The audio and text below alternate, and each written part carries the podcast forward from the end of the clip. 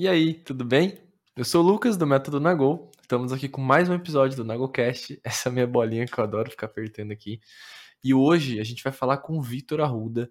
Vitor Arruda, ele é um criador de conteúdo. Olha que loucura a história dele.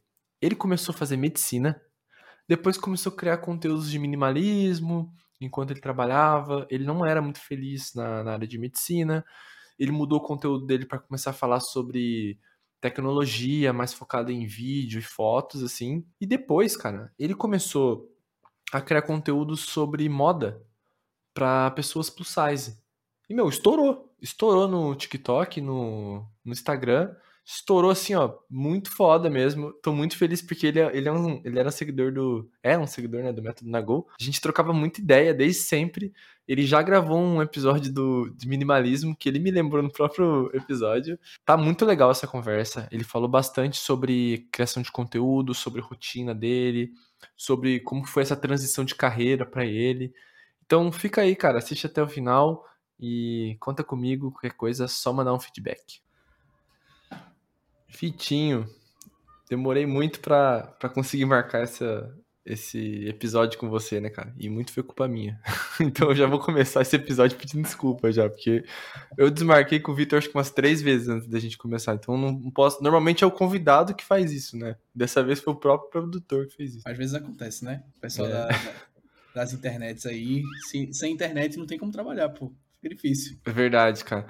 Só pra quem tá ouvindo aqui semana passada que eu tinha, tinha desmarcado acho que uma, duas vezes. Aí, semana passada era para acontecer. Aí, deu um probleminha com a internet que tava instalando aqui. Eu fiquei dois dias sem, sem internet. Mas agora estamos de volta. Vitinho, para quem não te conhece, cara, é, se apresenta aí, faz, faz a tua bio. Quem, quem é você na, na fila do avião aí? Vitinho, também conhecido como Vitor Arruda, que é o meu nome. é, eu tenho 27 anos, sou daqui de Recife e sou médico de formação, mas passei por um processo, estou passando na verdade, né? Por um processo muito doido de transição de carreira para apenas produção de conteúdo para a internet. Apenas não, cara, não desmereça. é verdade, né? Dá um trabalho do caramba. Dá um trabalho do caramba. Nossa senhora. Quando, quando eu falo. É, é igual o, professor desmerecendo né, o próprio trabalho. Fala assim, não, eu dou aula também. É verdade. Parece é pior que muita gente pergunta, né? Tipo, ah, você só trabalha com internet ou você faz outra coisa? Então, já fiz outra aula, coisa. Né? Hoje é só internet. E dá, dá muito trabalho ser só internet. Nossa, cara.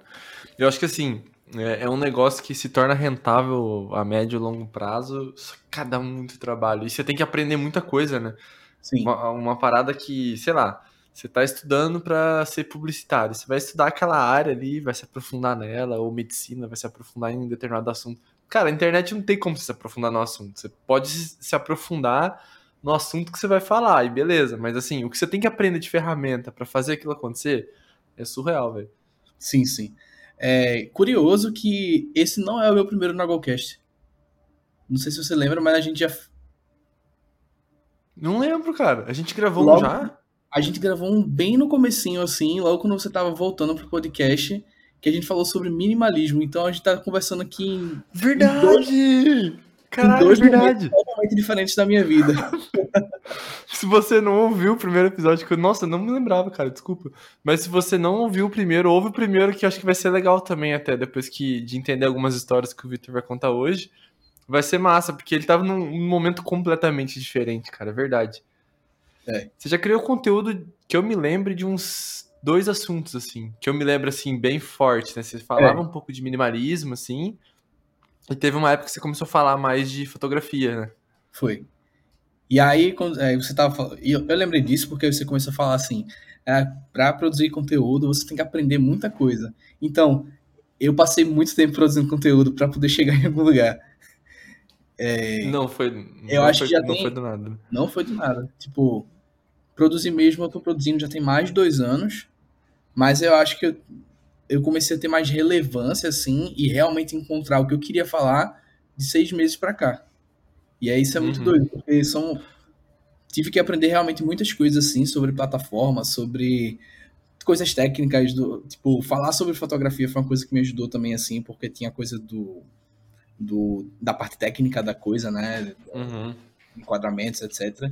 Mas até chegar no que eu falo hoje, né? Que eu falo sobre moda masculina, mais voltado para o público plus size, pois sou uma pessoa gorda.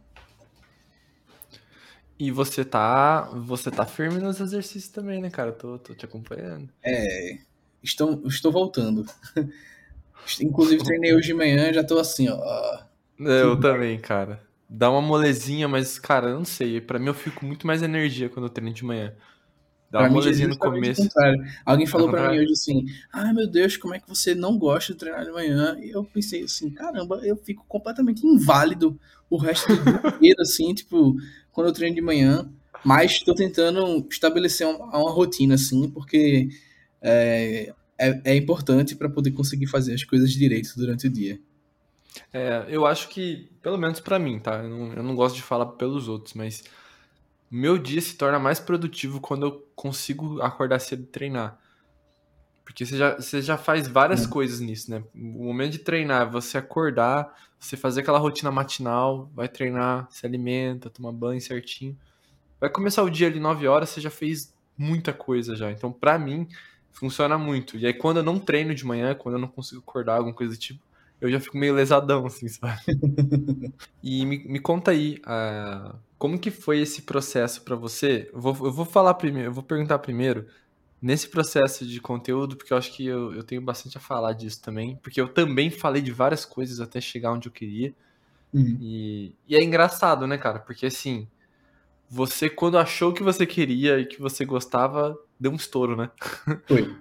Até Mas chegar foi... lá, é, é aquele negócio, às vezes a pessoa para muito próximo do que ela iria alcançar, né? Às vezes ela tava a um passo de alcançar aquele negócio e você fez uma nova virada de chave e dum, estourou.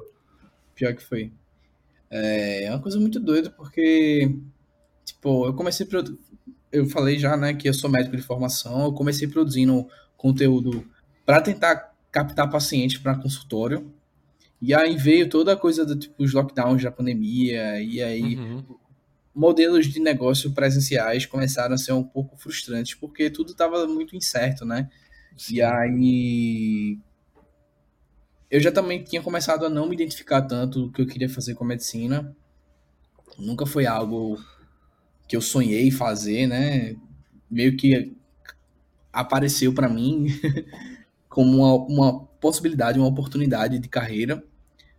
Mas eu comecei a ver que eu não estava me identificando e meu meu mote sempre foi ajudar as pessoas. Tipo, na época da escola eu eu ajudava meus amigos assim, dava, dava aulas particulares e tal. É, durante a faculdade, sempre gostei dessa coisa da monitoria, de ajudar o próximo com alguma coisa educacional. E quando eu pensei que, tipo, na medicina eu estava ajudando pessoas, mas não era muito assim, tipo, ajudava uma pessoa por atendimento que eu fazia e, tipo, eu queria mais é um pouco ambicioso isso. Parada assim. mais escalável, né? É, exatamente. A minha coisa era assim, eu queria escalar isso, eu queria escalar isso. E embora, tipo, eu pudesse fazer isso produzindo sobre medicina, não era um conteúdo que eu me identificava. Então eu não era um conteúdo que eu gostava de consumir. Então, tipo, a primeira coisa que vinha na minha cabeça assim era fazer o que eu queria ver no mundo, sabe? Uhum. Tipo, se de fato eu não tava, tava observando as coisas da medicina assim, não era nada que eu me interessava realmente de ver, comecei a perder o sentido naquilo. Então eu fui começando a explorar outros, outros assuntos que eu gostava de estudar, né? E aí veio a questão do minimalismo e do desenvolvimento pessoal. Uhum. É, foi um período muito importante, assim, de autoconhecimento, mas chegou numa relação meio tóxica, assim, de, porque. Você, às vezes, quando você está dentro do desenvolvimento pessoal, né, parece que você nunca é suficiente. Você sempre quer se aprimorar mais e mais e mais e mais. Uhum. E aí, acho que entrei nessa pira também não foi muito legal. E aí eu percebi que, tipo, também não estava fazendo sentido para mim. É, e eu gostei sempre, sempre tinha muita coisa dessa parte técnica. Eu sempre gostei de estudar, porque eu queria que os meus vídeos, os meus conteúdos, eles sempre tivessem qualidade. Então eu pensei, tipo, ah, beleza, eu vou falar sobre isso agora. É algo que eu gosto de estudar, então bora lá falar sobre isso. Mas, é, sei lá, passei né, logo nesse período que eu comecei a produzir sobre fotografia, eu perdi uma pessoa muito importante, assim, no período da pandemia. Uhum. É, e eu meio que dei uma pausa em tudo que eu tava fazendo de rede social. Passei uns dois, três meses parado assim. Porque eu precisava, tipo, botar as ideias, a cabeça no lugar para poder identificar. Putz, e agora? O que é que vai ser? E aí, moda sempre foi uma paixão para mim. Desde a adolescência, eu gostava muito de estudar. Sempre me preocupei muito com a forma que eu me apresentar para as pessoas, que ia me vestir, como é que eu queria me expressar. É, e aí, junto com. Eu tava meio na fossa, é, a palavra é essa, realmente, tava na fossa total, sem saber para onde que eu queria ir, insatisfeito com o trabalho, porque durante esse processo inteiro eu continuava trabalhando com a medicina na, na linha de frente, assim, na pandemia. Uhum. Até que eu tava completamente sem sair de casa, e aí eu pensei, putz, eu vou me vestir para sair de casa e eu posso transformar isso num conteúdo. Vou estar me ajudando de formas diferentes mas com fazendo uma coisa só. Beleza. E aí, pronto, eu fiz o meu primeiro vídeo, pegou, sei lá, 30 mil visualizações, um número que para mim Era nunca tinha acontecido. Extrapolava tudo. É. E aí eu pensei, putz, isso aqui pode dar certo. Junta várias coisas, tipo, algo que eu queria ver no mundo, que é tipo, o tipo de conteúdo que eu gostava de consumir, uhum. e ainda me ajudava a tocar a minha vida. Então, e aí, tipo, quando eu comecei a produzir com mais constância, sim, as coisas começaram a tomar proporções muito, muito rápido, de uma maneira que eu não esperava. Uhum. Muito legal. E aí, tipo, nesse período de seis meses, que eu, seis, sete meses que eu tô produzindo, eu saí de, sei lá, 3 mil seguidores para quase 90 mil. Não que o número seja alguma coisa super relevante, sabe? Mas, Mas valida, tipo, né? é muito doido, sabe? Mas valida, eu, eu acho que, que o número ele serve, pelo menos para mim, não é o que vai validar que se isso tá bom ou não, né? Mas não deixa de ser uma métrica, sabe? Uma métrica de, de que isso tá acontecendo, sabe? De uma movimentação. Tá rolando uma movimentação. Sim, sim. Tipo, foi de 3 para 90, pô, alguma coisa tem de especial aqui, sabe? Eu sempre penso dessa maneira. Não vai ter 90 mil pessoas interessadas naquilo à toa, sabe? Então, eu acho que sempre é um ponto de, de, de atenção ali, né? eu ainda tenho uma relação meio conflituosa com essa coisa das métricas. Porque realmente, uhum. tipo, se a gente, não é não é o suficiente. Você fala assim, tipo, é uma coisa que valida realmente, mas, tipo, sei lá, não deveria ser a única coisa importante, né? Tipo, Sim. Eu prefiro muito mais o contato um a um, assim, que eu tenho com as pessoas, de, tipo, como hoje eu tenho ajudado elas em diversas formas, como inspiração, como, como eu falo para o público plus size. A questão também de é, autoimagem, autoestima, aceitação corporal. Tipo, todos os dias eu recebo mensagens diferentes, assim, como, tipo, caramba, Vitor, como é que você me ajudou nisso? Hoje eu consigo me enxergar de uma maneira muito melhor. Eu acho que é possível me achar bonito. E, tipo, é um negócio muito massa. Esse feedback é, é muito, pra mim, é muito mais interessante do que os números. Ah, sim. Embora Não, certeza. os números, eles é, é uma métrica de ego. Eu costumo chamar assim, né? Tipo, o número é métrica de ego. Só para alimentarem e dizer, tipo, ah, cheguei em tantos mil. É, ele acaba, ele acaba sendo. Ele pode ser de ego, mas ele acaba sendo mais comercial do que qualquer coisa, né? Porque assim, Sim. se você olhar o número pelo número, você perde a essência do teu negócio, né? Do teu, do teu projeto, Sim. que é ajudar as pessoas. Tanto é que um comentário faz tanta diferença para você, assim como eu, se eu for olhar por métrica, por número, por exemplo, meu Instagram ele não cresce mais. Tipo, ele, ele cai, inclusive. Meu, não sei o que acontece com o meu Instagram. Quanto mais eu crio, mais ele cai. Diferente das outras plataformas, mas o Instagram especificamente sempre cai. Uhum. Só que eu não ligo para isso, porque o, o que me importa é uma mensagem que eu recebo num dia ali falando, pô, mudou minha vida, me ajudou naquilo ali, filho. Então, beleza. Tá acontecendo. É. Se todos os dias tá vindo uma pessoa me mandando uma mensagem de agradecimento, é que alguma coisa de bom eu tô fazendo. Então tá. Se tá crescendo ou se não tá para as métricas de, de tamanho, de alcance, isso vai ajudar comercialmente, com certeza. Isso comercialmente as pessoas pedem, elas querem saber teu número de alcance, de engajamento e tudo isso realmente faz diferença sim, sim. comercialmente. Mas para mim, como projeto, cara, tipo, tá, um, tá mais do que um sucesso quando eu vejo que todos os dias eu recebo a mensagem, sabe? Eu era, já fui uma dessas pessoas, né? Tipo, sempre mandava muitas mensagens para você, comentava. É, é muito massa. Cara, é, é muito. Agora agora você tá nesse lado agora, né? De receber essas mensagens. E às vezes elas vêm num momento que você tá assim, ó. Pô, quero parar tudo, quero. Não Sim. tá rolando, não tô afim, não tô afim de montar look hoje, cara. Ai, essa semana tá um saco, não quero montar look. Aí chega um cara, uma pessoa, e manda uma mensagem e fala assim: pronto, eu preciso fazer isso agora, porque tem pessoas precisando mais do que eu disso aqui, Sim. entendeu? É muito doido. E, tipo, essa coisa, acho que não, não só pra moda, né, mas assim, pra produção de conteúdo de modo geral, e vários outros, tipo, não é todo dia que você acorda super inspirado para criar alguma coisa, é, fazer um vídeo, criar um, montar um look, fazer uma inspiração, tipo, não é todo dia, velho. Você tem que, mas tipo, se você depender única exclusivamente disso, tipo, ter esse momento de iluminação para poder fazer alguma coisa, tem dia que talvez você não consiga fazer, né? Então, tipo, você tem que pensar nessa coisa do outro e também acho que a visão também da constância, né? Para tipo manter uhum. aquilo ali como um hábito de um modo geral. É óbvio que quando você tem se você levar isso somente como um projeto paralelo, é muito mais difícil de conciliar um trabalho CLT, por exemplo, com um modelo de produção de conteúdo. Na época que eu estava trabalhando com medicina, era, era bem difícil, sei lá, postar todo dia, fazer alguma coisa assim. Uhum. E acho que existem muitos outros. Acaba existindo outros fatores, né? Tipo, tem um dia, o seu dia do trabalho pode não ter sido legal, pode ter sido muito estressante, você pode ter tido uma reunião que foi bem ruim, assim. E isso tudo também interfere no, na forma que você cria, na forma que você se comunica com os seus seguidores, com o seu público. Tipo, tem muitas, muitas camadas aí nessa coisa da produção de conteúdo, né? Sim. Não, real. E para mim dá certo porque eu levo como um trabalho mesmo, assim. Como se a mesma demanda que eu recebo no trabalho, a mesma importância que eu dou, eu dou pro meu projeto também. Então isso fez a diferença para eu dar um jeito de dar certo. Então, como é muito difícil, você chega.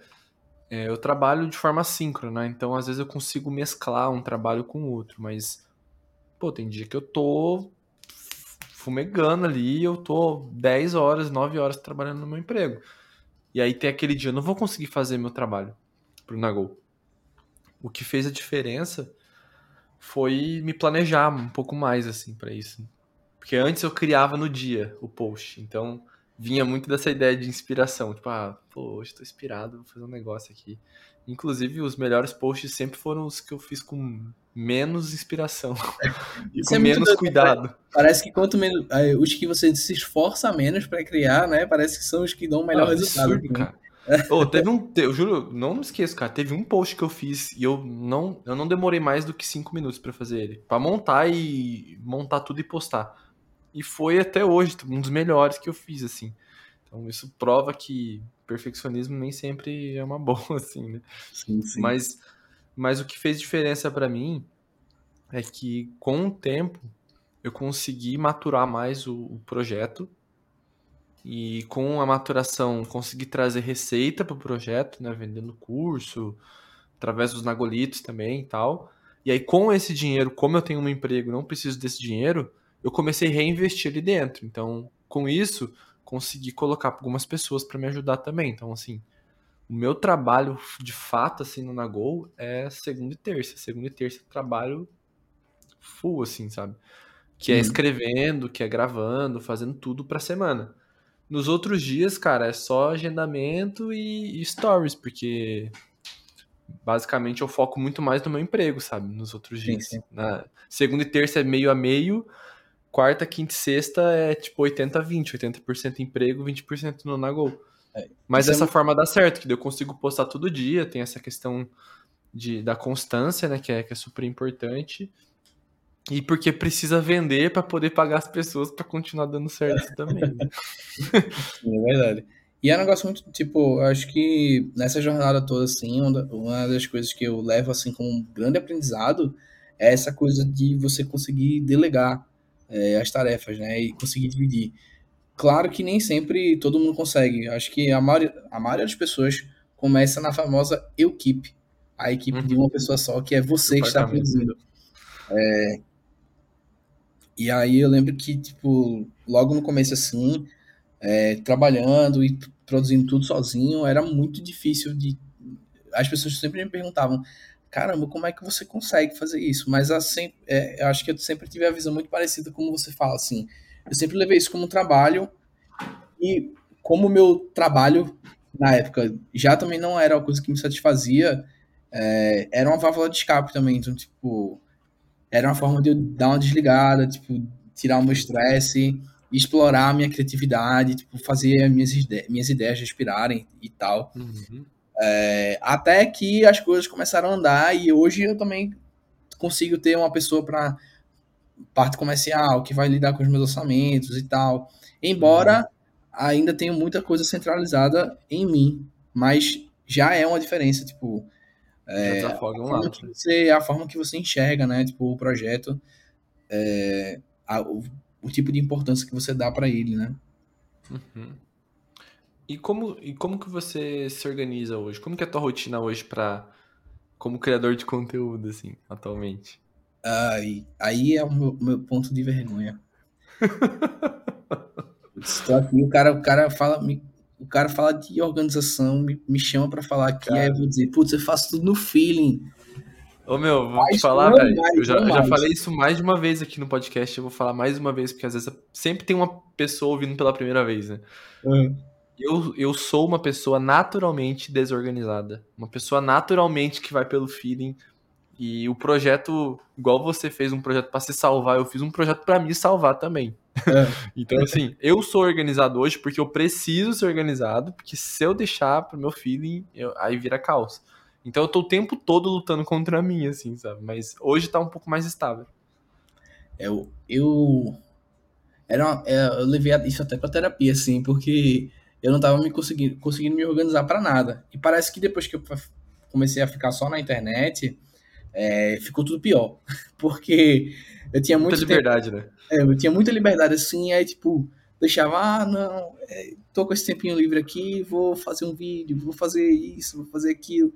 E aí acabava que tinha muita procrastinação envolvida, porque você tem tanto tempo que você fica tipo, ah, já já eu faço, deixa eu ficar mais aqui um tempinho de boa, não sei o quê. Mas aí, acho que essa semana eu fiz a minha agenda. Então hoje eu consegui dividir meu dia em horários específicos. Tá funcionando. Aí tá ótimo. Aí eu tô conseguindo treinar pela manhã.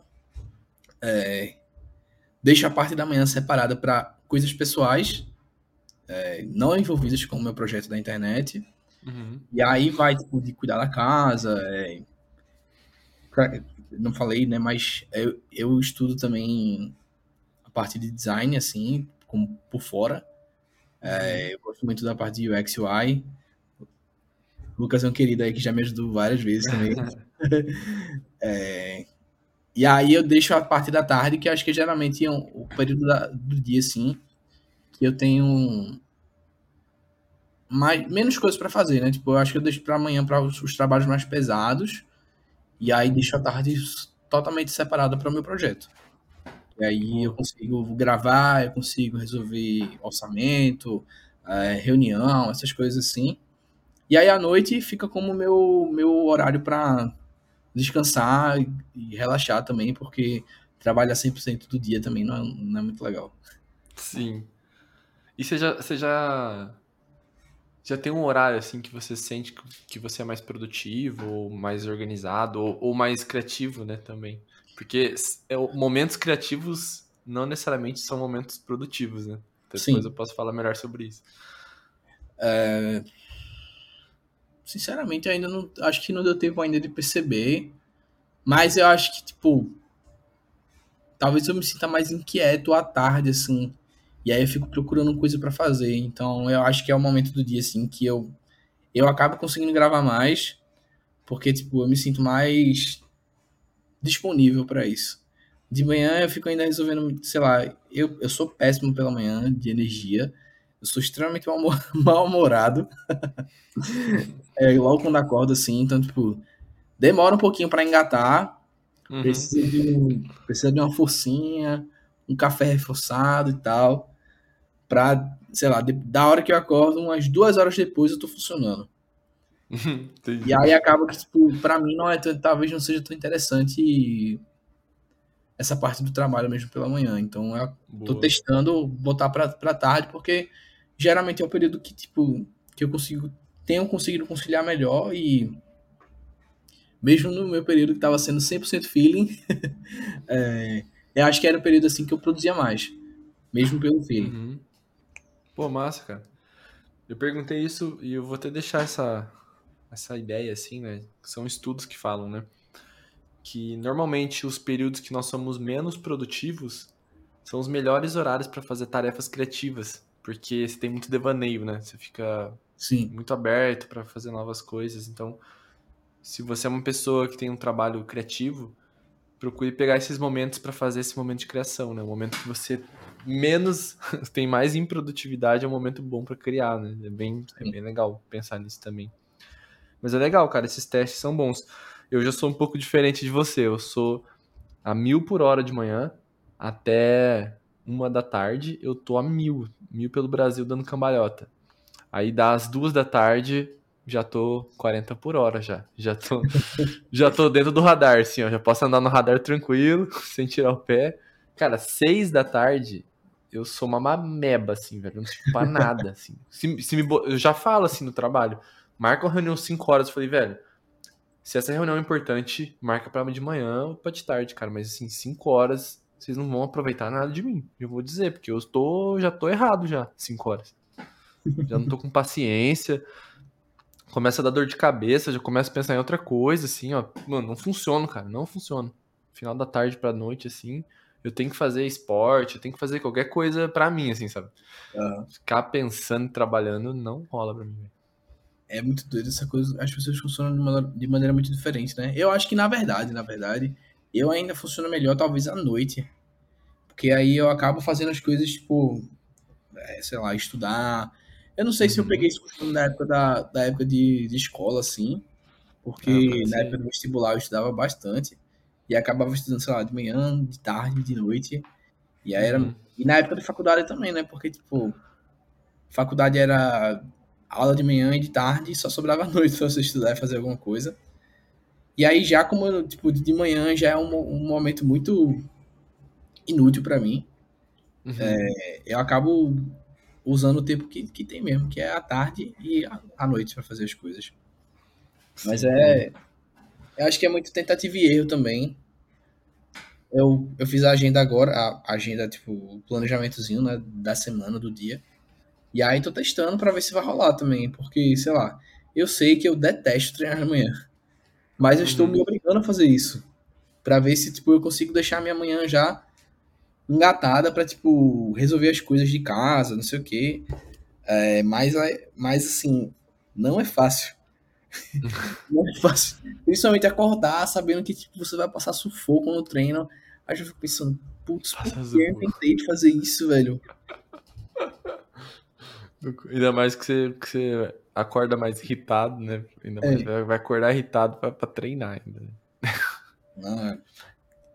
Tem um, tem um, tem um negócio também que alguns estudos que falam que estava falando sobre a procrastinação, né, que acaba sendo mais difícil porque você tem muita liberdade, né?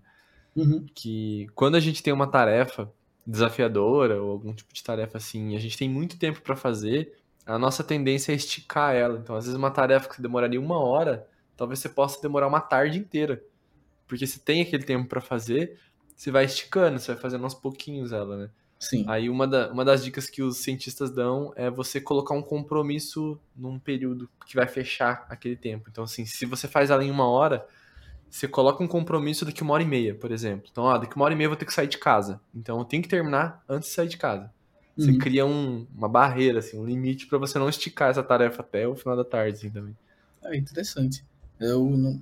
Tipo, eu já eu já tinha visto falar sobre isso, assim, é, dessa coisa, de, parece que quanto mais tempo você tem disponível, você, você acaba deixando muito mais... Quanto mais tempo você tem disponível, você acaba querendo usar todo esse tempo, né, tipo, para poder fazer alguma é, coisa. Exato. Uhum. E aí, é, é uma forma interessante, assim, de barrar essa questão da procrastinação. É, eu percebo eu percebo que realmente tipo, quando eu tenho coisa para fazer algum compromisso eu faço as coisas com mais rapidez mas também eu, é mais prático, assim, né? É mais prático, mas é, é uma coisa que me estressa, velho. Eu não sei se isso acontece com, com você, mas, tipo, essa coisa de ter que fazer as coisas rápido e tal. Putz, uhum. é um estresse do caramba, porque eu, tipo, eu melhorei muito, mas eu, me, eu ainda me considero uma pessoa perfeccionista. E isso não é para produção de conteúdo. Se você, você que está ouvindo aí quiser produzir conteúdo, desapegue do, do seu perfeccionismo. Provavelmente vai ser uma das melhores coisas que você vai fazer. Mas assim, eu ainda tenho essa, ainda tenho um pouco dessa coisa de querer fazer um conteúdo mais elaborado, alguma coisa do tipo.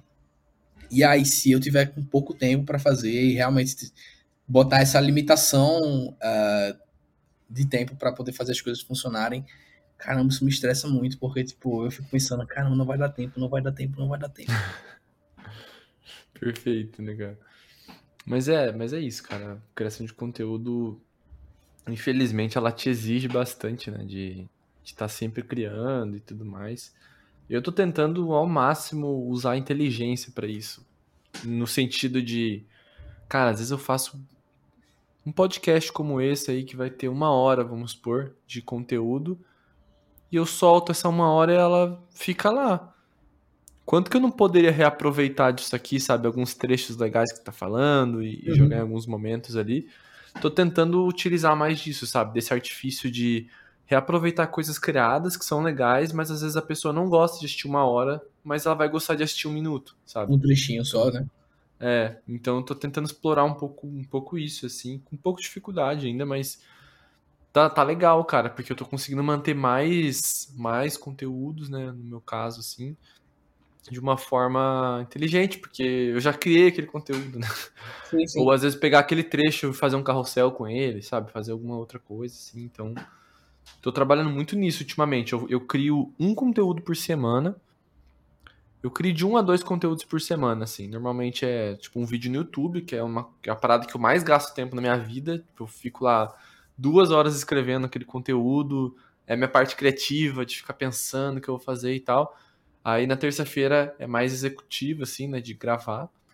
Hum. E esse conteúdo eu tento explorar ele, sabe? Para ele se transformar em outros conteúdos, porque, pô, gasta tanto tempo para fazer aquele conteúdo, para soltar lá e ficar uma semana e morrer, sabe? Sim, sim. É, é, é naturalmente, eu acho que tá, essa coisa mais importante, assim, é, é, hoje os formatos de vídeo curto, assim, eles estão muito em alta, né? Todo mundo sabe. É, e aí, tipo, eu acho que quando eu produzo as coisas, eu já penso nisso, né? De, tipo, esse formato eu posso reaproveitar para plataformas diferentes. Então, tipo, ainda você conseguir reaproveitar o mesmo conteúdo de formas diferentes para plataformas diferentes. Então, tipo, manter uma presença na internet de, de multiplataformas, assim, para você também não ficar só garantido num lugar só. Sim, e vai que vai que dá é. merda, e aí você perdeu tudo, sabe, da sua vida, do seu trabalho, e aí isso é um caos. Não, eu sempre falo que a rede social é um condomínio que você não paga aluguel. Então você não pode exigir muita coisa. Do nada eles criam uma regra ali no condomínio e é isso aí, cara. É o que você vai, você vai ter que obedecer. Então eu gosto de, ter, de estar em vários condomínios por causa disso. Cada condomínio tem sua regra. Eu vou, vou utilizando dela. Por exemplo, às vezes eu, eu uso muito o LinkedIn, né? E pro LinkedIn eu vejo que vários conteúdos. Ah, você está estudando UX, agora você vai entender um pouco do que eu vou dizer. E quem não estuda também vai entender. Porque assim, existe uma questão de experiência do usuário em cada, em cada rede social. Então, por exemplo, você está no, no Instagram. No Instagram, o primeiro contato que você tem é com a imagem. Seja vídeo ou seja foto, o primeiro contato que você tem é a imagem e depois tem uma legenda que vai contribuir com aquela, aquele conteúdo, né? Uhum. Se você vai para o LinkedIn, por exemplo, o efeito é o contrário. É igual ao Facebook. Primeiro vem o texto e depois vem a imagem, vem a mídia. E isso muda completamente o teu conteúdo. Porque assim, Normalmente no Instagram, você faz um carrossel, por exemplo. Aí no final do carrossel, você faz um, uma chamada para o cara ir para a legenda e na legenda você vai lá vender. Sei lá, dá um exemplo. Se você fizer isso aí e jogar para o LinkedIn, não vai funcionar. Porque você vai jogar uma, uma, uma legenda complementar numa parte introdutória, porque no LinkedIn seria introdutória, não complementar. Sim. Então é, é, é inverso, cara. Então, muitas vezes eu, eu tenho que adaptar esses conteúdos e às vezes um vídeo que eu faço, ou um carrossel que eu faço no Instagram, às vezes vale mais a pena eu colocar ele textual no LinkedIn e colocar só uma imagem fixa lá e dá mais certo que, que jogar um carrossel lá. Então, é muitos experimentos que tem que ficar fazendo no final das é contas. Por isso que eu falei, né? Tipo, o perfeccionismo, desapegar do perfeccionismo é a melhor coisa que você vai fazer se você quiser criar conteúdo. Porque é muita coisa da experimentação, né? Tipo, você realmente tem que se permitir experimentar coisas diferentes, formatos diferentes. E vai, tem coisa que vai ficar uma merda mesmo. E, tipo, tá tudo certo. Não vai ficar com coisa de tipo, ah, não, meu Deus, ficou muito ruim. Todo mundo vai, vai fazer alguma coisa ruim na vida, na uhum. internet. E aí, em algum momento a coisa fica boa. É. É o lance de. Eu, eu não gosto muito dessa frase, né? Do feito é melhor que perfeito, mas na, na criação de conteúdos funciona desde que você sempre procure melhorar. Né? Sim. O teu feito sempre tá melhor do que no dia anterior, assim. Então, ah, foi o que deu para fazer hoje, então solta ele, mas amanhã eu vou tentar fazer um pouco melhor. Esse lance de pensar nisso em otimização. Eu gosto muito de pensar em otimização. Então, por exemplo, meus meu Figma, né, que é onde eu construo meu, meus posts de carrossel, essas coisas, eu vou criando uns componentes lá para uhum. reaproveitar. Então, hoje para montar um post é igual fazer um Lego. Eu pego ali o título, encaixo, pego uma imagem, encaixo, pego não sei o que, encaixo. Antes, de... cara, eu já cheguei a demorar seis horas para fazer um post de carrossel. Cacete. Porque eu fazia desenhado, eu desenhava ele inteiro. Então, cada post era um desenho diferente. Hoje, dá para fazer em 15 minutos. Entendeu? Tipo, olha hum. isso, sabe? Isso, é, isso para mim vale ouro, sabe? Que é, o, que é o lance assim, não é tão bonito quanto o ilustrado, mas o efeito que tem do ilustrado pro, pra esse aqui é pouca coisa maior. Tipo, às vezes aumenta 5%. Então, uhum. tipo, não vale a pena o esforço e o impacto, sabe? Essa coisa da otimização é muito, é muito válida, né? Porque você também não, você também não, não vale a pena você perder o seu dia inteiro produzindo alguma coisa, sendo que às vezes tem uma vida útil só de 24 horas, né? E aí, é. tipo, pensar nessa coisa do esforço pro impacto e pro tempo que você vai estar tá fazendo aquele impacto também é, uhum. é importante pra caramba. Eu acho que o esforço e impacto ele mexe muito com a tua saúde também, né? Às vezes o esforço e impacto de um dia pro outro vai ser diferente. Às vezes o impacto é o mesmo, mas o esforço para você pode ser maior, porque você está mais estressado, porque você Sim. não tá afim, porque você está triste. Então, é, eu gosto sempre de pensar nessa, nessa matriz né, de esforço versus impacto, porque ela tá sempre cuidando da minha saúde, sabe? Às vezes eu deixo de fazer coisa, porque eu falei, cara, isso aqui hoje não vai dar. Ah, mas tem um impacto muito grande. Então, sei lá, vou fazer 10 minutos hoje, amanhã eu termino, porque não vai dar, cara. Hoje, hoje vai estar impossível. Então eu, sim, eu gosto muito de pensar nisso. Principalmente porque eu tenho eu, eu tenho dois trabalhos para cuidar, sabe? Então, às vezes eu, eu coloco isso em pauta. Ah, eu não postar hoje. Qual vai ser o impacto de eu não postar hoje? Pô, talvez nenhum, cara. Tô postando todos os dias. Um dia que eu falar ah, é um problema? Não, não é um problema. Amanhã você posta. É, é diferente de, de alguma coisa assim, ah, tenho um compromisso com o cliente. Se eu não entregar hoje, tem impacto? Ah, tem. Então, Sim. baixa a cabeça, é, engole o choro e faz, né? Agora, quando é em algumas situações assim, a gente tem que pensar na nossa saúde também, porque senão a gente fica só na naquele negócio de produzir, produzir, produzir, e aí, Sim, igual no teu caso, tá dando certo, aí você vai querer produzir mais, começa a se cobrar para produzir mais, aí você enlouquece, sabe? Eu, eu passei por isso há, há pouco tempo, inclusive. É, tipo, eu acho que nesse, nesse, nessa coisa de, de, ficar tão livre assim, que eu ficava me cobrando, tipo, caramba, eu tô aqui fazendo nada, eu devia estar tá produzindo, eu devia estar tá postando, eu devia estar tá criando mais vídeo e tal. Mas aí, tipo, é uma parada que é super, é super difícil, né? Porque você precisa ter esse, esse, esse entendimento de que, tipo, não é toda hora que você precisa estar postando, não é toda hora que você precisa estar produzindo. E às vezes tem uhum. dias que você tá, você tá um caos assim, você tá, você tá mal pra caramba, e tipo, será que vai fazer tanta diferença assim você não postar se você tava postando todos os dias e tal? E aí até essa semana mesmo eu tirei um dia de folga assim, pós eleição, é, tirei, tirei a segunda-feira de folga assim para tipo, vou dar uma acalmada, vou uhum. dar uma reorganizada aqui na rotina para tipo as coisas andarem e também não me não me machucar, né? Porque sei lá, a, o problema que eu tinha com a medicina era justamente esse, porque, sei lá, eu, eu, dava, eu dava plantão na emergência e aí eu trabalhava duas, três vezes na semana. Só que nos outros dias que eu não trabalhava, eu tava pensando nos dias que eu trabalhava. E aí, tipo, Uhum. eu tava o tempo inteiro pensando no trabalho, mesmo nas horas que não era pra eu estar pensando no trabalho. E aí, qual vai ser, qual vai ser o sentido de, tipo, trocar de carreira e manter esse, esse comportamento, sabe? Estresse. Esse, Uhum. tipo, de ficar nessa coisa da preocupação eterna do, da produção, do trabalho, de ter que fazer e tal. Tipo, Uhum. não bate, sabe? Mas precisa ter um tempinho aí pra. As coisas precisam estar bem delimitadas. Tipo, você precisa separar o tempo do trabalho, o tempo do descanso, o tempo de fazer isso. E beleza, putz, não deu pra terminar hoje. E aí você pensar nessa coisa, né? Tipo, depende, óbvio, do compromisso que você tem, mas aí também é uma questão de organização. É, sei lá, às vezes, às vezes chega assim, é, prazo apertado pra você entregar uma publi, por exemplo. E aí, tipo, putz, você assume esse compromisso. Uhum. Ou você conversa com o seu cliente para tipo, ah, vê, esse prazo aqui é inviável. é um prazo irreal, não vou conseguir entregar Uhum. para você nesse prazo. E aí a gente pensar num pra, outro prazo junto é uma solução. Mas, ou senão, é aquela coisa, né? Engole o choro e faz. Engole o choro e faz. Mas essa de renegociar é muito boa, cara, porque assim, o máximo que você vai ter ali é um não, né? Acho que sempre a primeira tentativa de se fazer é essa renegociação, porque às vezes também não é urgente pra eles, mas no movimento é, natural deles, eles vão pedir pra ontem, né? Mas às vezes uma renegociada que você ganha em um dia que seja, já faz toda a diferença pra você. É um- é uma noite a mais de sono, que pode ser um dia diferente, que pode te ajudar ali. Sim, Eu gosto sim. muito dessa ideia, cara, de, de a gente estar sempre renegociando, assim. Mas é que. Ai, eu, eu começo a falar isso, eu começo a ficar irritado.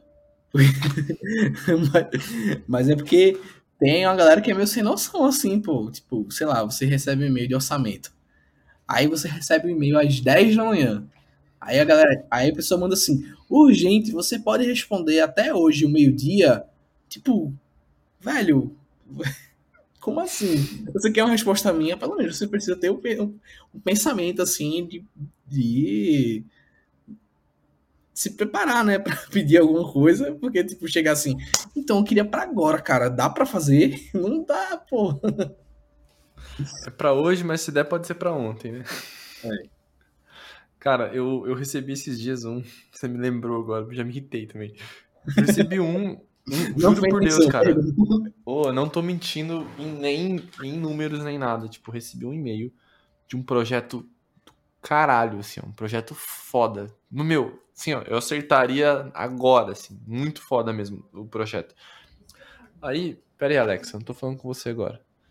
Aí, aí o projeto era assim, ela me mandou 4h48 da tarde. 4h48 da tarde. Ela me mandou um textão de um projeto gigante, tipo, um negócio. Cara, pra você ter noção do tamanho do negócio, era pagar a viagem pra eu ir pra cidade, com estadia, pra ir num estúdio gravar, fazer todo um rolê, sabe? Depois ia ter uns reels, uns bagulho foda, assim. Era uma campanha muito legal de Setembro Amarelo. Muito massa, cara. Tipo, eu ia falar por, por 50 minutos lá numa entrevista com eles. Pô, demais. Tudo que eu queria. Uhum. Só que assim, fez todo esse negócio 4h48 pra eu responder no máximo até 5h30 da tarde. E, velho, pô, pelo amor de Deus, cara, eu tô trabalhando. Eu peguei o e-mail ali por acaso. Se eu não tivesse visto o e-mail, tipo, 4h48, eu fui ver o e-mail mais ou menos umas 5 da tarde. Tinha meia hora pra eu decidir quanto que eu ia cobrar, quanto que era isso, como que eu ia fazer, se eu aceitava, se não era. Pô, como era um projeto muito foda, eu dei um jeito e em meia hora eu entreguei o que deu pra entregar, assim. Tipo, eles queriam, meu, me traz um orçamento. Meu Deus do céu, vou ter que fazer um PDF ainda? Calma aí. Cara, fiz um orçamento. Eu tinha uma gravação 5 e meia da tarde. A sorte é que o, a pessoa que foi gravar comigo entendia disso. Aí eu pedi pra, pra ela entrar 15 minutos antes pra me ajudar. Ela me ajudou rapidão. Eu peguei, mandei o bagulho. Cara, eu mandei o bagulho. E 5 tem amigo tem tudo. Mano, e aí eles falaram assim: ah, manda até 5 e meia da tarde e tal, pra, pra gente aprovar com o cliente e amanhã eu te dou um retorno. Duas semanas. Não me deram retorno. Eu fiquei atrás igual um animal, porque assim, tinha uma data. Tinha uma data, por exemplo. É, hoje, é dia, hoje a gente está gravando aqui, dia 3 de novembro. Eles tinham que ter a resposta, a confirmação de tudo até o dia 10, por exemplo. Então, nesse período de sete dias, o cliente tinha que aceitar, o cliente tinha que renegociar, tinha que mandar para mim, eu tinha que ver também, ver se eu ia aceitar. Os dois tinham que aceitar as duas partes, a agência também tinha que aceitar e pum, né?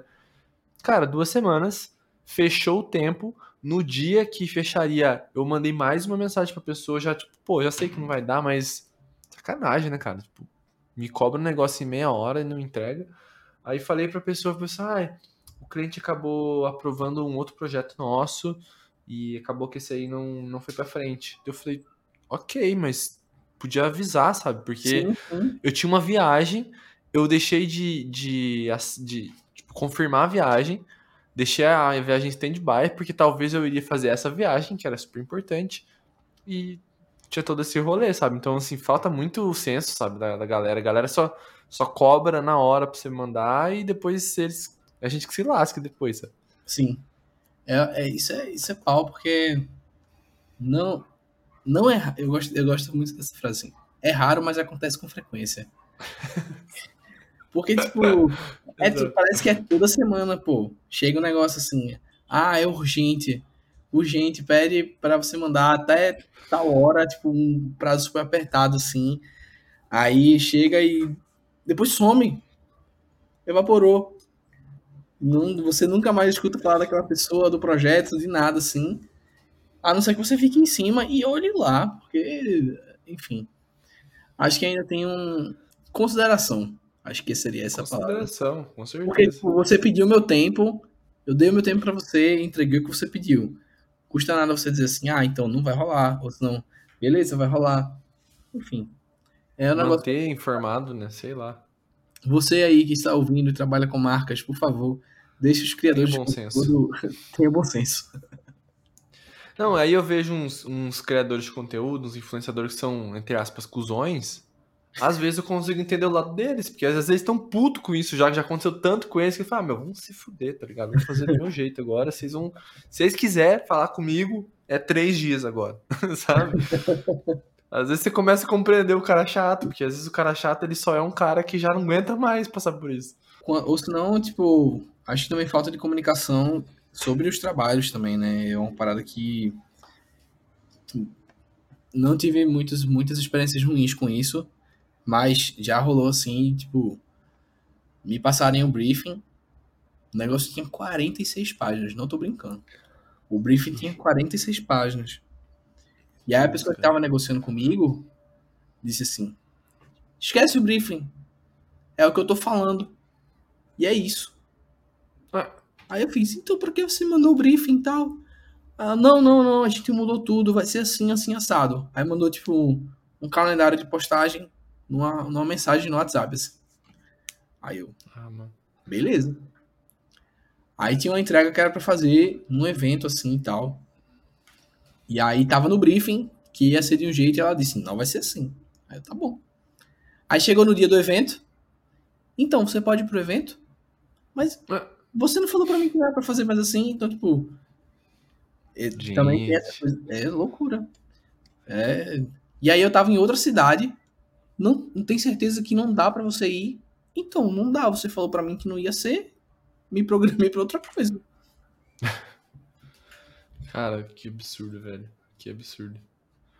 Mas é foda mesmo. Esse, esse lance com agências. Inclusive, agora você tá com uma pessoa, né, para te ajudar nisso. Acho que vai te tipo, blindar um pouco dessas coisas também. Eu também sim, sim. tô com a, a Buzzley agora, que é do, do Nogs lá. E já, já sinto um desafogo agora, porque assim.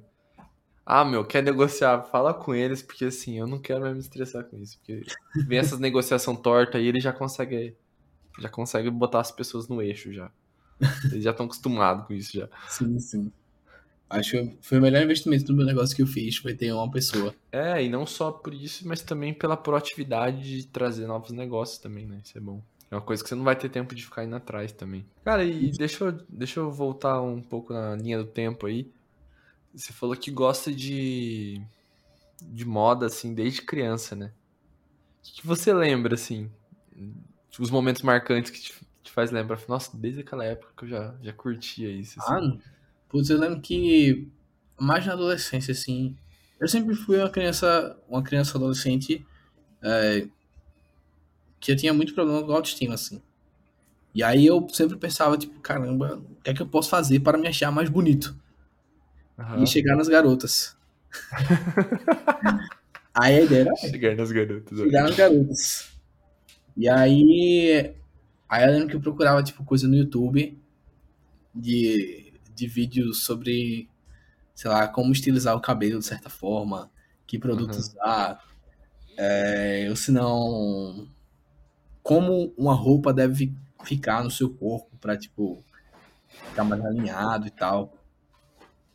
E aí chegou um ponto que, tipo, quando eu abri a minha, minha home, assim, do YouTube, era só coisa de moda, velho. Era só vídeo sugerido de moda, assim. E aí, nessa época, eu morri de vergonha. Porque pra mim era como se fosse um. Era um. Esqueci a expressão que diz, mas era, era como se fosse meio escondido, assim. Era meu. Uhum. Ah, lembrei. Era meu guilty pleasure.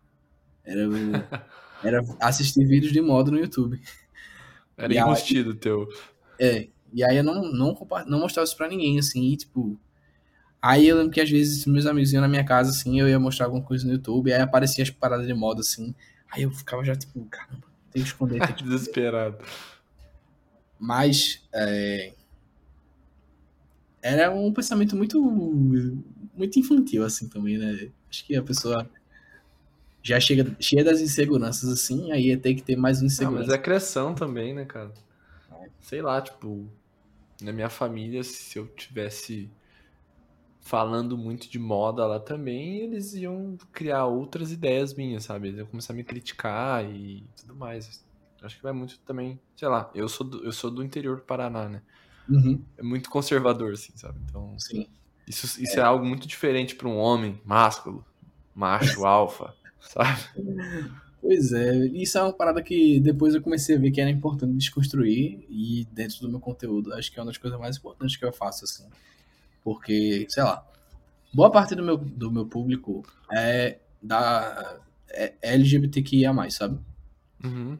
Mas eles sempre perguntam assim se eu também faço parte dessa comunidade. E aí, tipo, eu não sei se por terem poucas referências de homens héteros que também falam sobre moda, Uhum. e aí as pessoas acabam assumindo algum tipo de, de posicionamento, de preferência, de, enfim, de orientação só por conta disso, né? E eu acho que na época da minha adolescência, assim, é, talvez fosse uma coisa que é, fosse uma insegurança minha mesmo de ser enxergado dessa forma e, tipo, era uma parada muito errada, né? Mas Uhum. foi totalmente desconstruída. Por, enfim, N vivências que eu tive na minha vida, assim, que se você ser as pessoas pensarem que você é gay ou alguma coisa do tipo, tipo, vai mudar nada da sua vida, sabe? Sim, como se fosse algo errado, né? Na, na- naquela época, era, era. A gente tinha medo porque a gente via isso como algo errado. né? Sim. A gente tinha medo de ser visto assim. Hoje, né, você falou que teu público. Se te perguntam, né, se você é gay ou alguma coisa, você só vai falar não. Tá ligado? Não tem outra coisa pra dizer. Mas. é, na adolescência eu acho que era uma coisa muito assim, muito escondida mesmo. E era. Hoje é muito bom poder, tipo, falar realmente abertamente assim, do que eu gosto, do que eu amo e tal. Falar, colocar as minhas opiniões pra jogo, é, meus posicionamentos, minhas críticas sobre o mercado da moda e, tipo, como ainda tenho muita dificuldade de encaixar outros padrões de corpos, outros padrões de beleza, assim. É muito legal. É muito muito satisfatório, porque realmente, tipo, tenho tido muito feedback de, de pessoas que estão sendo impactadas por isso. E é, é realmente gratificante. Massa, cara. E como que você vê? Vou tentar fazer essa pergunta que veio na minha cabeça. Vou tentar formular ela. Mas como que, como que você vê a diferença da moda que você cria conteúdo pra moda das, das pessoas que não são gordinhas, por exemplo? Que muda nessa moda? Eu acho que o meu trabalho, na verdade, é dizer que não deveria mudar. Porque eu acho que, tipo. Existem muitos comentários limitantes, assim, de que, tipo, a pessoa gorda, ela não pode não pode usar tal peça de roupa porque vai, vai parecer mais gorda. Ou tem que usar, sei lá, uma, uma parada que rola muito assim, tipo, ah, não, use preto porque o preto vai Preto deixar você emagrece. mais magro e tal. Não Gente- use listras é, horizontais, né? É, porque deixa você rolo. mais largo. Tem toda, essa, tem toda essa coisa assim da, é, da consultoria de imagem, né? Que é, ah, me desculpem, consultores de imagem, mas eu tenho, muito, eu tenho muitos problemas com os comentários feitos. Mas, enfim. É, eu acho que é mais o trabalho assim de, de fazer essa diferenciação que, tipo, você não precisa ser padrão para você se encaixar num padrão de beleza. Você, pode, você também é bonito, você também ah, pode se vestir bem e parecer bem e se sentir bem com o corpo que você tem hoje e usando o que você quer. Você é livre para usar o que você quer, sem Mas, precisar pensar nessas coisas do tipo, eu vou usar, sei lá, eu tenho muitas pessoas que che- chegam pra mim e falam assim, putz, comentam um vídeo assim, sei lá, eu tô usando uma, uma roupa branca. Aí diz assim, caramba, eu não consigo usar roupa clara, eu só consigo usar roupa preta, ainda é muito difícil pra mim e tal. E a ideia é justamente desconstruir isso, dizer, tipo, caramba, você também pode, sabe? Uhum. Se eu posso, você pode. Eu te fiz essa pergunta justamente porque eu acho muito foda isso que você faz, cara. Eu acho muito legal que os, os conteúdos que talvez os que mais viralizam são esses, né? Do tipo, ah, só pessoas magras podem usar regata. Aí você vai lá e faz um look foda, assim, usando regata, e fala assim, Sim. não, você também pode usar, sabe? Se você é gordinho, você também pode usar, você vai ficar também estiloso, né? Eu acho que eu fiz essa pergunta da moda, assim, porque realmente a moda não, a moda ela vai ser igual para todos, né? Só que a diferença é que é, essas pessoas elas acabam se limitando lá da infância, né? De que elas não Sim. podem fazer muitas coisas e hoje automaticamente elas já nem passa pela cabeça delas usar uma regata, sabe? Sim, sim. Então isso é muito legal esse, esse trabalho que você faz. É um trabalho social, velho. Pô, tá maluco? Você tá, você tá tentando tá fazendo um trabalho de elevar a autoestima das pessoas de novo para elas se sentirem livres para fazer exatamente o que elas quiserem. Se elas quiserem usar saia, se elas quiserem usar regata, se quiser usar camiseta branca listrada horizontal, ela vai usar. Sabe? E uma outra coisa que eu, que eu gosto, você falou essa coisa tipo, da saia e tal, é uma parada também que eu gosto de explorar no, no, do meu conteúdo, assim, embora não seja o que eu faço mais, assim. Eu acho que eu só não faço mais porque eu não tenho acesso às peças, mas é uma parada também que, tipo, essa coisa de desconstruir a peça como sendo uma coisa masculina ou feminina, sabe? Porque Uhum. você tá dizendo que um pedaço de pano é pra homem ou pra mulher, sabe? Tipo, Ou a cor do pano, né? é, é um pano, velho. É um pano. Você usa o que você, você faz o que você quiser com ele, pô. O Jaden, o Jaden Smith, eu gosto muito dele, cara. Desde sempre. Esse, esse menino, ele, ele sempre foi à frente do tempo, assim, nesse Sim. sentido, né, cara? Na época que já era muito difícil algumas coisas na moda masculina, ele já tava usando saia, tipo, ele tava muito à frente já, cara. Sim. Hoje o que ele faz, aí você vê o. Nossa, esqueci o nome, o Vitão. Hoje o Vitão tá usando saia, tá usando maquiagem, tá usando altos rolês, assim, tá super elogiado pela moda, pela galera, tipo, ah, o homem hétero que está usando isso e tal. É, e o pior Mas, pô, ainda tem esse- muita resistência, né? Tem, pra Quando eu, boto, caramba. quando eu boto algum tipo de vídeo assim com alguma coisa dessa, Geram. aí tem- gera um, um, um, um, um buruçu, assim, uma doideira. Comentário, putz, quantidade de comentário tóxico que eu recebo, assim, nesse tipo de vídeo é absurda. Mas aí também é o tipo de comentário que você olha e você pensa assim, putz, por que a pessoa perdeu o tempo dela pra falar isso pra mim, pô? Guarda pra você. Sabe? Então, eu ia te perguntar isso, como que você recebe esses comentários hoje? Eu não ligo. Tipo, eu acho que. Eu acho que, tipo. Eu tenho. Eu recebo tanta coisa positiva que é muito mais importante do que os comentários negativos. E assim, comentários negativos. Não dá pra agradar todo mundo. Uhum. Nada na vida você vai agradar todo mundo. É, e tipo. Se você ficar preso somente a, tipo, as opiniões das pessoas assim que tipo não gostaram ou que acharam ruim ou que não concordam com alguma coisa que você faz é, você vai você vai ter muita dificuldade assim de conseguir lidar né com, com a internet. É, quando as coisas saem da sua bolha as pessoas elas podem ser muito maldosas.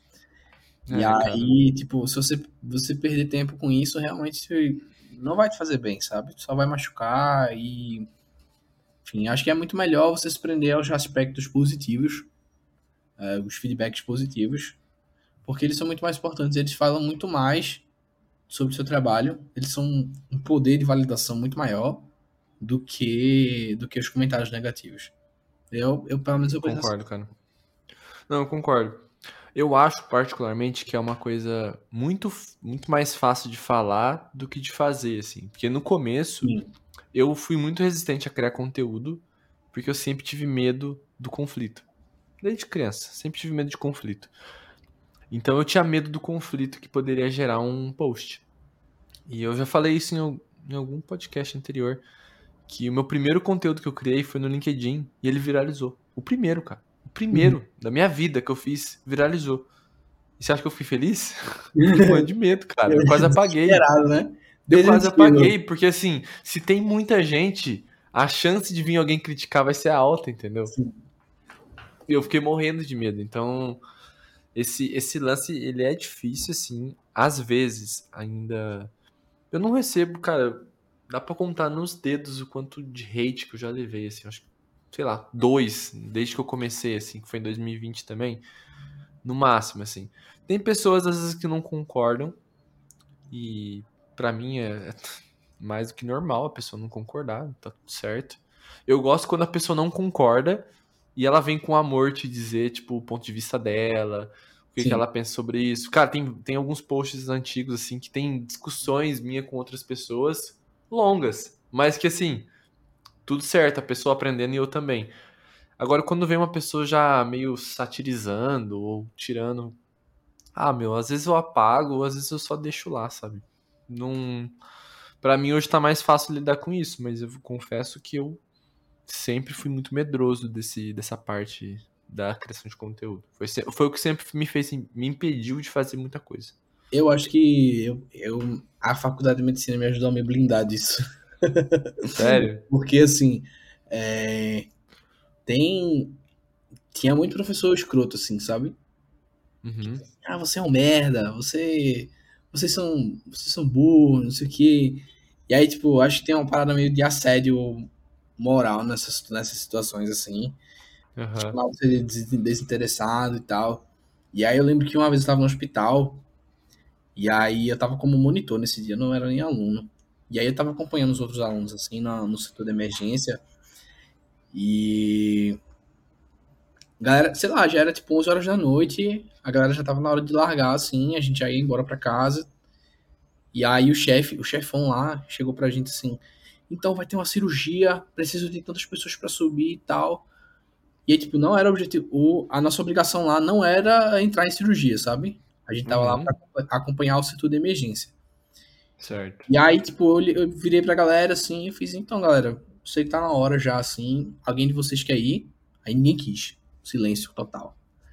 E aí eu virei pro chefão lá e disse assim, ó, oh, então, é, ninguém aqui tem interesse, o pessoal já deu o horário, vai embora. Aí o cara começou a gritar comigo lá no meio da emergência. Isso é um absurdo. Falar com o responsável de vocês. Ele deu um tapão assim pá, no, no computador lá pra, tipo. E eu fiquei assim. Eu fiz, então, você pode falar com a professora tal, ela que é responsável, mas nossa, nossa, nosso objetivo aqui é, não é esse. A gente já fez a nossa parte. Tchau. A gente foi embora. E o cara. pistola. Pistola ficou putaço. E é tipo, eu acho que esses momentos da faculdade de medicina me ajudaram a, tipo, lidar com pessoas não satisfeitas com o que você faz ou com as uhum. situações. E tem aquele lance também que tem uma frase que eu não vou saber falar agora, mas é mais ou menos assim, né? As pessoas que estão falando normalmente estão estão no estão na arquibancada sentadas, né? Ou seja, elas não estão fazendo nada, só estão assistindo e criticando. Então, relaxa, sabe? Pelo menos é engajamento. é, Tipo isso. ô, ô Vitor, eu queria puxar aqui para um bloco que eu gosto muito, que eu queria te pedir que você indicasse. Pode ser um livro, pode ser um filme, alguma coisa que te impacte muito, assim, que você faça, meu, assiste ou leia isso que, que vale ouro, assim, sabe? Putz, uh, eu acho que no primeiro podcast que a gente conversou, eu falei sobre, que foi o livro Essencialismo. Uhum. E até hoje, assim, é uma parada que para mim faz muita diferença. Além do essencialismo, do mesmo autor, o livro mais recente dele, que é o Sem Esforço. Porque Tô eu acho que é um, uma combinação que faz você pensar muito mais leve assim sobre as atividades que você tem para fazer, você saber priorizar e colocar importância nas coisas que realmente vão valer a pena e que vão, gerar, vão realmente gerar resultado para o que você quer fazer. Uhum. E aí, tipo, acho que o essencialismo abre muito bem a discussão para tipo você conseguir enxergar o que é importante e aí sem esforço eu acho que ele já entra numa coisa de tipo agora você vai fazer. Isso uhum. vai te ajudar. Então acho que são dois livros que se complementam muito bem. Não são livros longos e são livros super tranquilos de ler. Super indico para todo mundo. Gosto bastante. Pô já coloquei aqui para quem tá ouvindo pela primeira vez, né? A gente, a gente tem uma biblioteca na Amazon que eu coloco todos os livros indicados pelos, pelas pessoas do Nagolcast. Então tem uma biblioteca do Nagolcast com um compilado de todas as indicações. Então ali, cara, é curadoria máxima, assim, da, da parada. Então tá, no, Adorei, tá na descrição. Vou sacar isso aí. Cara, tá na descrição. É, além do livro especificamente ali, que o, que o Victor falou do Sem Esforço, tem a biblioteca do Nagolcast que está lá dentro também. Aí você pode ver outros livros que, que você queira também. Vitor, eu queria te deixar aí para as últimas palavras para a gente encerrar esse episódio. E antes de tudo, cara, te agradecer por vir aqui mais uma vez trocar essa ideia. Acho que vamos pegar mais um, um gap para a gente falar de novo, para a gente ver onde vai estar o Vitor. O Vitor, cara, do jeito que ele tá crescendo, não sei, talvez na próxima vez eu tenha que falar com a assessoria e tal. Tem, que, tem, um, um negócio antes aí, né? Não sei o quê. Mas obrigado, cara, pelo bate-papo aqui. Obrigado a você, muito Lucas. Ver tua evolução, velho. E, cara, tô, fico super feliz mesmo, de verdade. Assim, você é um cara, você é um cara muito do bem, assim. Eu gosto de pessoas do bem por perto. É. Eu só tenho a agradecer também pelo convite. Eu adoro conversar, especialmente sobre esse meu processo assim de transição de carreira, porque querendo ou não é uma parada meio brusca assim, sair de medicina para fazer outra coisa totalmente diferente. Uhum. É, mas é, acho que também quem quiser me acompanhar também nas redes sociais, tiver interesse nessa, nesse aspecto da moda masculina e se você não se enxergar como um padrão de beleza, acho que o meu conteúdo ele pode ter ajudado de alguma forma. E aí você pode me encontrar no arroba o Vitor Arruda. Eu vou colocar ali na descrição. E só para lembrar a galera também, o, o Master Plan, o curso de planejamento do Método Nagol, ele está disponível, o link eu vou deixar na descrição ali. Aproveite que agora tá com uma plataforma nova, cara. Plataforma nova, tá assim, ó. Tá pique Netflix, velho. Tem noção, o negócio tá bonito demais, cara. Eu fiz, eu fiz, eu fiz um curso seu, que foi aquele, aquela imersão, aquele tipo um bootcamp assim. Foi do Masterplan, né? É, e é muito bom. Então, tô passando feedback aí pra galera que quiser. É bom, viu? É verdade, é. cara. O Masterplan, ele inicialmente ele era a minha própria metodologia para dar certo. Aí depois que deu certo, comecei a fazer esses esses workshops ao vivo. E aí ele se tornou um curso agora. Agora ele é um curso gravadinho, bem certinho ali, também com as ferramentas tudo separadas. Tem umas aulas bônus também. Tem bastante coisa massa, cara. Tá, ele tá evoluindo a cada dia, assim. Cada dia eu coloco uma coisinha nova nele, pra ele ficar bem robusto também. Ah, perfeito. E você que ouviu até aqui, muito obrigado. Até a próxima e beijo queijo.